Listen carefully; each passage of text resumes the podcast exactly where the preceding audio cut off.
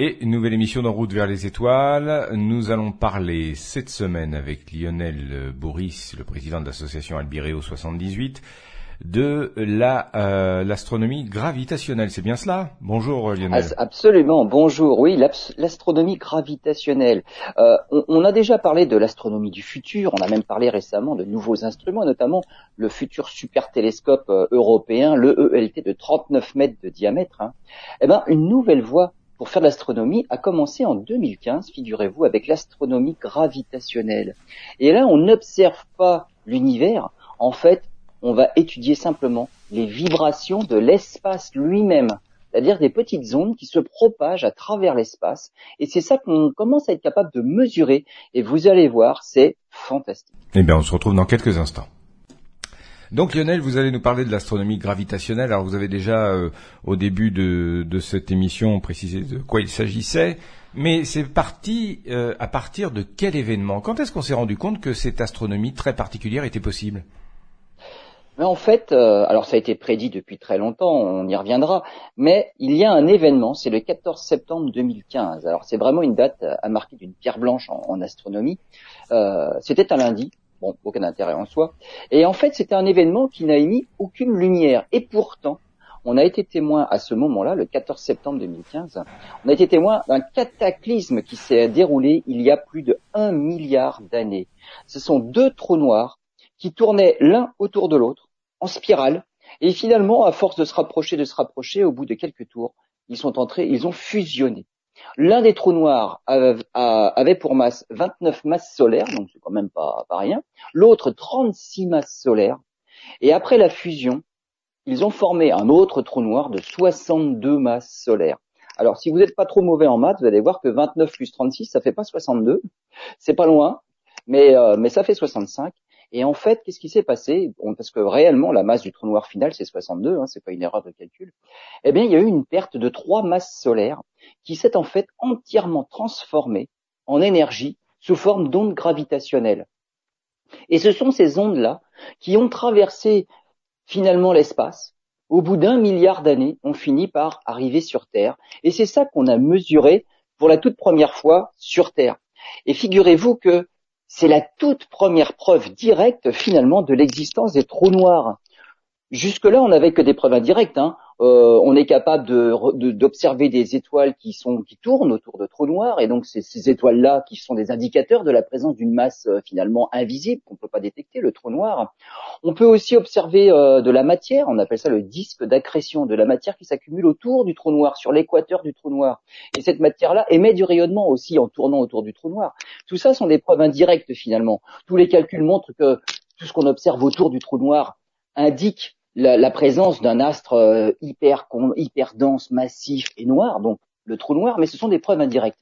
Avec ces preuves-là, l'astronomie gravitationnelle, en fait, ce sont des preuves carrément directes. Et donc, l'astronomie gravitationnelle est née finalement le 14 septembre 2015. Pour vous donner une image, euh, cette propagation de vibrations, on pourrait l'associer, c'est comme une onde, comme le son qui se propage dans l'atmosphère. On avait jusqu'à maintenant l'astronomie gravitationnelle, euh, l'astronomie traditionnelle, pardon. Ça, c'était les images. On fait des photos de l'univers, on, observe de belles nébuleuses, de belles galaxies. Là, on avait les images. Et eh bien, depuis ce 14 septembre 2015, finalement, l'astronomie vient d'être dotée du son. On est passé comme du cinéma muet au cinéma parlant d'un seul coup. Et dans le son, eh bien, vous allez voir qu'il y a tout un tas d'indices, évidemment, qu'on va découvrir, on va déceler et on va percevoir l'univers, mais d'une manière différente que ce qu'on faisait jusque-là avec les images. Et donc le son est arrivé. Et depuis ce fameux 14 septembre 2015, on a ouvert une toute nouvelle voie pour étudier l'univers. Et depuis, on fait, des découvertes. Et finalement, à chaque fois qu'on ouvre une nouvelle voie, on découvre des choses auxquelles on ne s'attendait pas, bien évidemment, puisque ça n'existait pas avant. Mais il y a des théories qu'il va falloir revoir aussi. Alors cette, cette, euh, cette théorie-là, ces ondes gravitationnelles, elles avaient été prédites finalement depuis plus d'un siècle déjà. C'est la théorie de la relativité générale d'Einstein.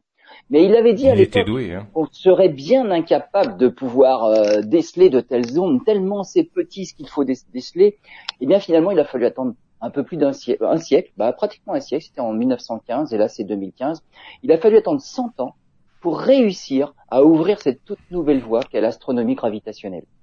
Très bien, on se retrouve pour la suite du sujet.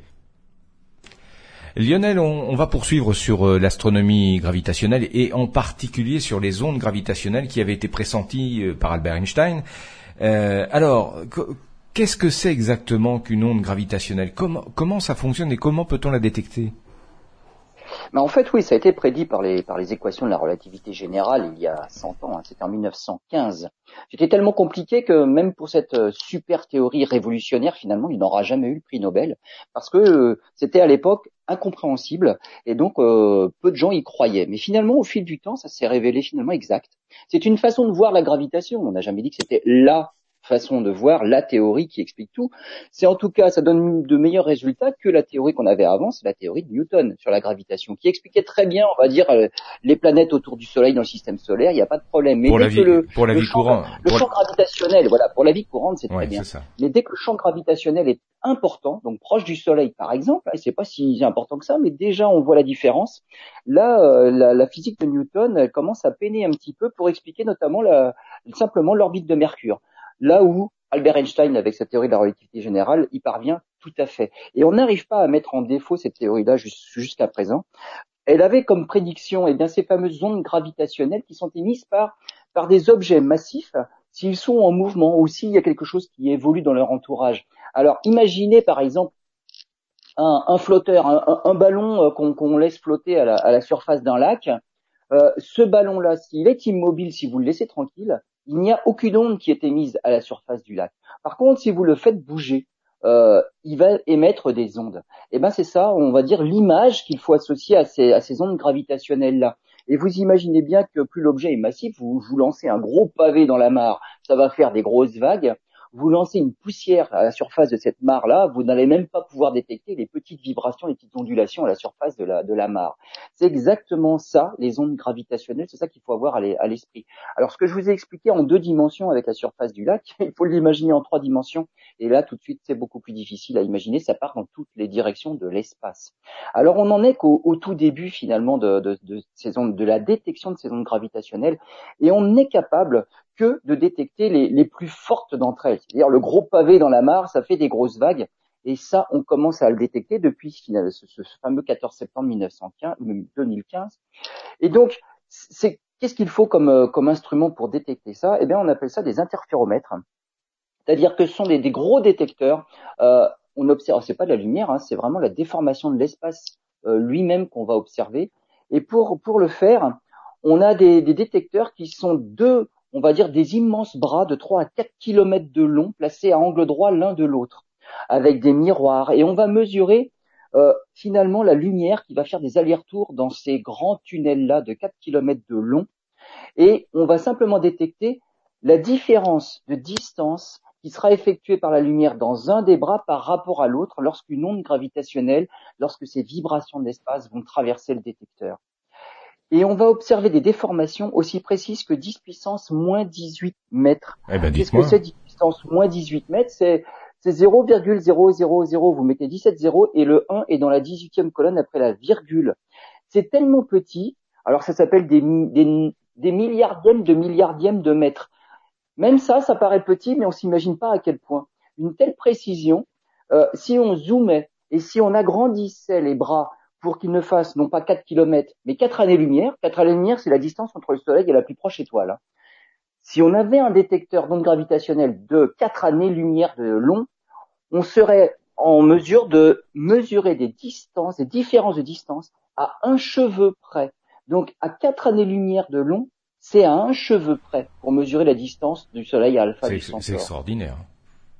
Voilà, exactement. Et donc c'est pour vous donner un peu l'image de, de la précision redoutable que l'on atteint avec cette précision de la déformation à 10 puissance moins 18 mètres près des milliardièmes de milliardièmes de mètres. Et malgré tout, avec une telle précision, on se dit, bah là quand même, on est, au bout du bout, eh ben, on peut détecter que des, des événements cataclysmiques des objets extrêmement massifs, c'est les gros pavés dans la mare. On peut même pas détecter les petits cailloux dans la mare pour l'instant. Qu'est-ce qu'on fait avec ça? Qu'est-ce qu'on peut voir avec ça? Ben, Des couples de, de, trous noirs qui fusionnent, c'est ce qu'on a vu le 14 septembre 2015. Des couples d'étoiles à neutrons. Et c'est ça qu'on a vu finalement le 14 septembre 2015, deux trous noirs qui ont fusionné et ils ont réussi à émettre en tournant l'un autour de l'autre les plus grosses vagues simplement deux dixièmes de seconde avant la fusion. À ce moment-là, ils ont fait une dizaine de tours autour d'eux, l'un autour de l'autre, les deux derniers dixièmes de seconde, à une vitesse qui approchait la moitié de la vitesse de la lumière. C'est pour vous dire la violence quand même de, l'événement. Les, euh, les, trous noirs en eux-mêmes, il y en avait un, il avait à peu près 170 km de diamètre et l'autre 220 km de diamètre. Ça veut dire que dans une sphère de, on va dire, moins de 400 km de diamètre, on avait l'équivalent de 60 masses solaires. Et c'est un événement de cette ampleur-là qu'on a réussi à détecter, qui a fait des ondes suffisamment violentes pour être détectées ce 14 septembre 2015. C'est quelque chose d'extraordinaire. On continue à en parler. Alors euh, Lionel, eh bien on va continuer avec euh, l'astronomie gravitationnelle et dans les observations qui ont été faites, vous parliez de 2015, euh, moment important, mais il y a eu des, objets différents et, d'importance moindre qui ont été découverts et observés. Oui, oui, bien sûr. À chaque fois, alors il y a, des campagnes d'observation qui durent, plusieurs mois, plusieurs dizaines de mois. Et à chaque fois, on fait une pause, on va dire, dans les campagnes pour remettre les détecteurs à niveau et donc améliorer même la sensibilité de ce qu'on peut détecter. Euh, donc à chaque fois, euh, on peut détecter des choses plus faibles. Rappelez-vous, je vous parlais du, gros pavé dans la mare, donc deux trous noirs qui tournent l'un autour de l'autre. Là, ça émet au moment où ils se rapprochent le plus. C'est là que les ondes gravitationnelles sont les plus importantes. Mais une fois qu'ils ont fusionné, eh bien, le flotteur sur la mer, il ne bouge plus et il n'y a plus aucune émission d'ondes gravitationnelles à ce moment-là. Donc, on perd le signal. Il n'y a plus rien à voir. Une fois que les deux trous noirs ont fusionné, il n'y a plus rien à voir. Le 17 août 2017, c'est une nouvelle campagne d'observation avec des détecteurs encore plus performants et là, on détecte le même signal caractéristique, on va dire, que celui du 14 septembre 2015, hein, des oscillations qui s'emballent et d'un seul coup, tout se termine. Mais là, contrairement à ce qu'on avait vu lors de la fusion de deux trous noirs, avec un signal qui a duré tout au plus quelques secondes, l'enregistrement du signal, là, a duré une minute. Donc c'est beaucoup, vraiment beaucoup plus long. Et là, c'était en fait deux étoiles à neutrons.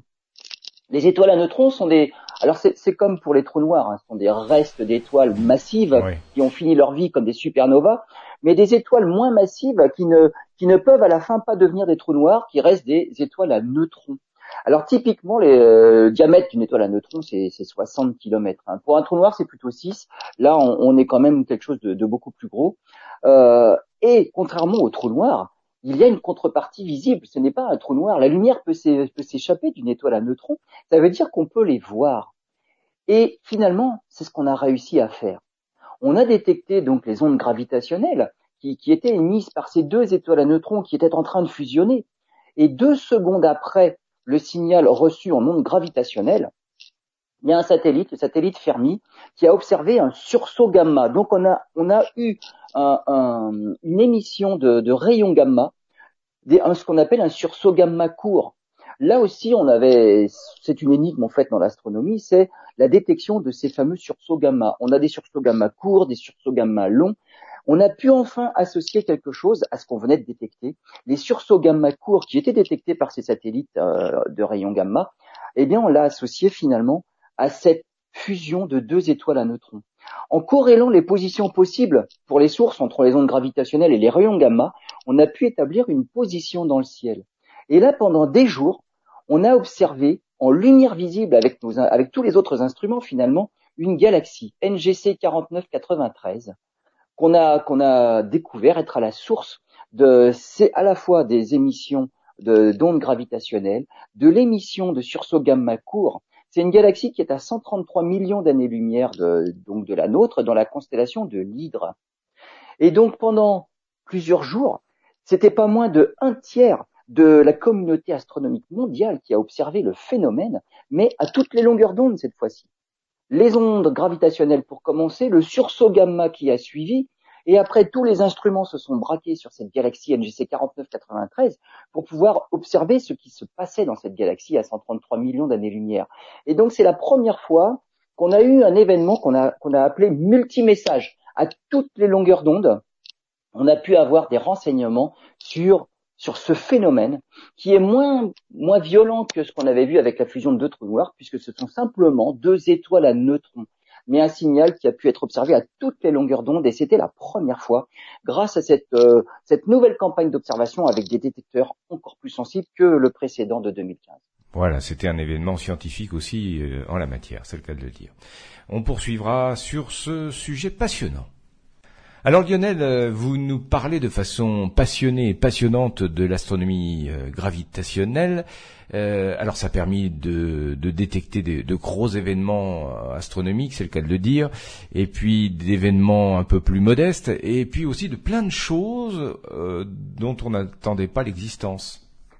Bah oui, en fait, on, poursuit dans, les campagnes d'observation. Et lors de la troisième campagne d'observation, avec des détecteurs encore plus performants, pour des détections toujours plus sensibles, on a détecté le 14 août 2019 alors, un nouveau signal typique, hein, des, des, sinusoïdes qui s'emballent, et puis fusion, et puis après plus rien. Mais à partir de ce signal-là, donc à chaque fois, on est capable de remonter à la source du signal et de, et de découvrir quels étaient les objets qui étaient à la source de ces émissions d'ondes gravitationnelles. Et là, à nouveau, on a la fusion de deux astres. Alors l'un de 23 masses solaires, donc c'est quand même assez énorme, euh, c'est un gros trou noir à nouveau, mais finalement pas, si gros que ça, hein. mais quelque chose d'habituel. Et l'autre astre, par contre, 2,6 masses solaires seulement. Alors déjà, ça a été une première, parce que c'est la première fois qu'on a une euh, si grande différence entre les deux astres qui fusionnent. Alors pourquoi à chaque fois ces deux astres qui fusionnent? Parce qu'un seul astre, euh, comme on l'a dit, un flotteur au milieu du lac, si on le laisse tranquille, il va créer aucune onde autour de lui. Par contre, s'il y en a deux qui tournent l'un autour de l'autre, c'est cette rotation-là euh, mutuelle qui fait que ça va créer des ondes. Euh, et donc, jusque-là, on avait détecté des, des, astres suffisamment massifs. Et là, il y a vraiment une énorme différence entre les deux. mais ce qui étonne le plus, c'est le plus petit des deux. 2,6 masses solaires. Et ça, ça fait partie de, d'une catégorie d'astres qu'on n'avait encore jamais observée. Alors, 2,6 masses solaires, on a la catégorie des étoiles à neutrons, c'est moins massif que les trous noirs, mais on s'est dit c'est vraiment c'est énorme pour une étoile à neutrons, puisque on, imaginait pour les étoiles à neutrons, à neutrons qu'elles ne pouvaient pas être plus massives que 2, 2,1 masses solaires. Et là, on est à 2,6. Donc ça veut dire que ce serait la plus, la plus grosse, ce serait le record, on va dire, dans la plus grosse des étoiles à neutrons. Ou alors, catégorie supérieure, c'est les trous noirs. Mais les trous noirs, on n'imaginait pas qu'ils soient moins massifs que quatre masses solaires. Et donc là, on aurait affaire au plus petit des trous noirs. Et entre les deux, on n'avait encore rien détecté, mais surtout, on n'avait rien imaginé. Et donc là, quelque chose qui fait 2,6 masses solaires, bah, ça laisse les astronomes perplexes. Et on ne sait pas dans laquelle des deux catégories il faut le ranger. Soit une grosse étoile à neutrons, soit un tout petit trou noir de toute façon, on n'a pas encore l'explication dans la formation de, cet objet-là, mais on est bien obligé de, dire que ça existe, puisque finalement, ce sont les, ondes gravitationnelles détectées qui nous mènent à ce résultat-là, et c'est la, la théorie qui nous mène à cette explication-là aussi. Par contre, on n'a pas la physique qui permet de l'expliquer maintenant, mais c'est quelque chose qu'on a fini par détecter. Donc parmi toutes les détections, à chaque fois, ce sont des couples d'astres faut bien dire que les étoiles vivent en très grande majorité en couple. Hein. Le Soleil fait, partie des exceptions. Oui, c'est une exception, dans, l'espace. Hmm. Et le Soleil n'émet pas d'ondes gravitationnelles. C'est comme un flotteur qu'on laisserait tranquille dans la mare. Euh, alors, les, les, planètes qui tourneraient autour du Soleil, elles, elles, émettraient des ondes gravitationnelles, mais alors là, c'est vraiment des choses qu'on n'est pas du tout à même de détecter encore, mais il faut vraiment des choses beaucoup plus massives que ça. Donc, le Soleil tout seul n'émet pas d'ondes gravitationnelles, mais la plupart des étoiles vivent en couple. Mais des étoiles comme le Soleil, on peut pas les, les détecter encore, c'est pas encore assez massif, et ça n'émet pas des ondes assez, assez importantes pour être détecté. Donc, c'est vraiment des objets massifs, et là, ce couple atypique-là, l'un fait 23 masses solaires et l'autre est 10 fois plus léger finalement, puisque c'est 2,6 masses solaires simplement, eh bien là, on a, on a affaire à un couple atypique. Et surtout avec l'un des deux objets dont on ignorait l'existence. Il tombe dans, une catégorie encore euh, inclassable, grosse étoile à neutrons ou petit trou noir? Donc là, il va falloir que les théoriciens, les astrophysiciens euh, se mettent derrière leurs équations pour nous trouver la solution. Eh ben, ça promet de belles émissions en perspective. On se retrouve euh, rapidement pour ce sujet passionnant. Alors euh, Lionel, vous nous avez parlé d'observation, euh, la première observation des ondes gravitationnelles en, en, 2015. On, a découvert aussi euh, des, objets beaucoup plus modestes, des objets beaucoup plus petits, puis en fin de compte, on découvre à la fois du très gros et du très petit. Et cette fois-ci, vous allez nous parler d'une observation d'un objet mais énorme, c'est ça? Voilà plutôt dans les très gros. Et là encore, on va sortir des, sentiers battus. Euh, un, autre événement dans, cette euh, troisième campagne d'observation, euh, deux trous noirs. Donc ça, c'est facile à détecter, mais des trous noirs plutôt massifs. Alors plutôt massifs, il y en a un qui fait 65 masses solaires, c'est énorme, et l'autre 80 masses solaires. Et lorsqu'ils ont fusionné, figurez-vous qu'on est arrivé à un trou noir d'environ, hein, d'environ plus de 150 masses solaires. Donc c'est quelque chose d'énorme. Alors là, le problème, c'est qu'on ne sait pas expliquer la formation d'un trou noir de 65 masses solaires. Parce qu'il serait issu d'une étoile bien plus massive encore, mais on, ne, sait pas, la, théorie n'explique pas la formation d'une telle étoile. C'est trop massif. Alors là, ce que je vous disais, c'est on ne sait pas expliquer la formation d'un trou noir de 65 masses solaires, mais l'autre, il fait 80 masses solaires, donc c'est encore pire, on ne sait pas l'expliquer non plus. Ce sont des trous noirs. Alors, ce qu'on connaît, c'est des trous noirs stellaires. La fin de vie des grosses étoiles. Mais la fin de vie des grosses étoiles nous mène à un trou noir de quelques masses solaires. Alors, quelques masses solaires, c'est une dizaine, une vingtaine, une trentaine de masses solaires. Mais pas dans les 60 ou dans les 80. C'est pas possible. Après, à l'autre bout de l'échelle, on, on connaît des trous noirs galactiques. Au centre de notre galaxie, on, on connaît euh, le trou noir galactique, il fait 4 millions de masses solaires. Donc ça, c'est un trou noir d'une autre catégorie euh, qu'on trouve au cœur des, galaxies, carrément. Donc c'est autre chose. Mais là, on, on tombe dans une catégorie qu'on appelle des trous noirs intermédiaires. C'est entre les trous noirs stellaires, de quelques masses solaires seulement, et les trous noirs galactiques, de quelques milliers ou millions de masses solaires. Donc cette détection-là, au cours de la troisième campagne d'observation, euh, c'est quelque chose forcément qu'on a observé, en tout cas qu'on a entendu. On a dit que c'était l'astronomie du son finalement. Alors le son, euh, pas les ondes radio, hein, c'est vraiment euh, une autre voie, une autre façon de faire l'astronomie. Oui, oui, bien sûr. C'est quelque chose de nouveau. Et là encore, il va falloir que les, théoriciens s'attellent à la tâche pour pouvoir nous, nous expliquer la formation d'objets de, ce type-là, dont on ignorait jusqu'à l'existence parce que on n'a pas la physique qui peut expliquer leur formation mais ça fait partie des détections de cette fameuse troisième campagne d'observation. Actuellement, les détecteurs sont, sont à nouveau euh, en, en, révision, on va dire, pour préparer la future quatrième campagne d'observation avec des détecteurs encore plus sensibles. Ça démarrera normalement à l'été 2022, et à partir de ce moment-là, alors on aura des détections euh, encore plus sensibles possibles avec des détecteurs toujours plus précis. Et donc, on en, à, n'en pas douter, on va faire des, des, des nouvelles détections d'ondes gravitationnelles. Mais surtout pour le futur. Alors là, on, on est en train d'améliorer les détecteurs qui existent déjà, mais on imagine déjà les télescopes, les observatoires gravitationnels du futur. Alors notamment, il y a un télescope qui s'appelle ET pour Einstein Telescope. Ah oui, rien à voir avec le film. rien à voir, mais quand même, on aime bien euh, faire un petit clin d'œil. Hein. C'est une évolution de ce qui existe déjà euh, sur Terre hein, avec les, détecteurs dont je vous ai parlé, qui sont euh, LIGO et Virgo. mais surtout, on attend le détecteur spatial LISA. Alors, ce sera un détecteur qu'on enverra dans l'espace, avec des bras non pas de 4 km de, longueur, mais 2,5 millions de kilomètres. C'est un projet de l'Agence spatiale européenne euh, et lancement prévu en 2034. Donc la précision qu'on a atteint déjà avec des, bras de 4 km, là avec des bras de 2 millions et demi de kilomètres, alors on pourra faire des détections d'ondes gravitationnelles encore plus petites. Donc on détectera des, des événements plus, plus sensibles et surtout, dans l'espace, on pourra avoir une sensibilité déjà intrinsèquement meilleure.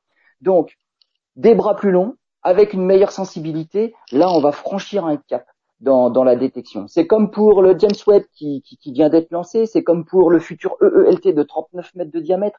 Là, on franchit un cap.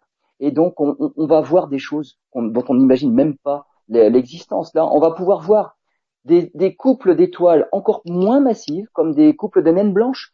Les naines blanches, c'est bah, des étoiles comme le Soleil. La fin de vie du Soleil, ce sera une naine blanche. Et ça, il y en a plein dans l'espace. Donc là, c'est pas seulement pour vous donner une idée, c'est pas seulement un instrument, c'est-à-dire un couple de, de, de trous noirs. des couples de trous noirs qu'on détecte actuellement, il y en a dans l'espace, il y en a pas tant que ça. Quand on va écouter et qu'on va déceler des couples de naines blanches, il y en a partout dans la galaxie. Là, on va entendre carrément une symphonie. Ce ne sera pas juste un instrument de musique qu'on va découvrir, qu'on va écouter, c'est carrément tout l'orchestre avec tous ces couples de naines blanches qui sont répartis partout dans l'univers finalement. Là, on va entendre finalement tout l'orchestre qui va émettre ces ondes gravitationnelles-là. C'est toute la symphonie.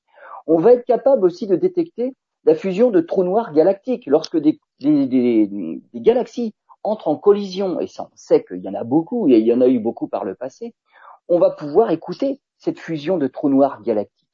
Et figurez-vous qu'on va même être capable de détecter les ondes gravitationnelles originelles émises par le, Big Bang lui-même. Donc on remontera jusque-là. Et donc, on, sera même capable de, détecter la forme des trous noirs galactiques. C'est-à-dire que euh, si on étudie un trou noir stellaire, donc une étoile massive arrivée en fin de vie, qui tourne autour d'un trou noir galactique, donc c'est ce centre des galaxies, on va pouvoir étudier la forme même du trou noir. C'est comme ce qu'on fait avec des satellites qui tournent autour de la Terre. On appelle ça la géodésie.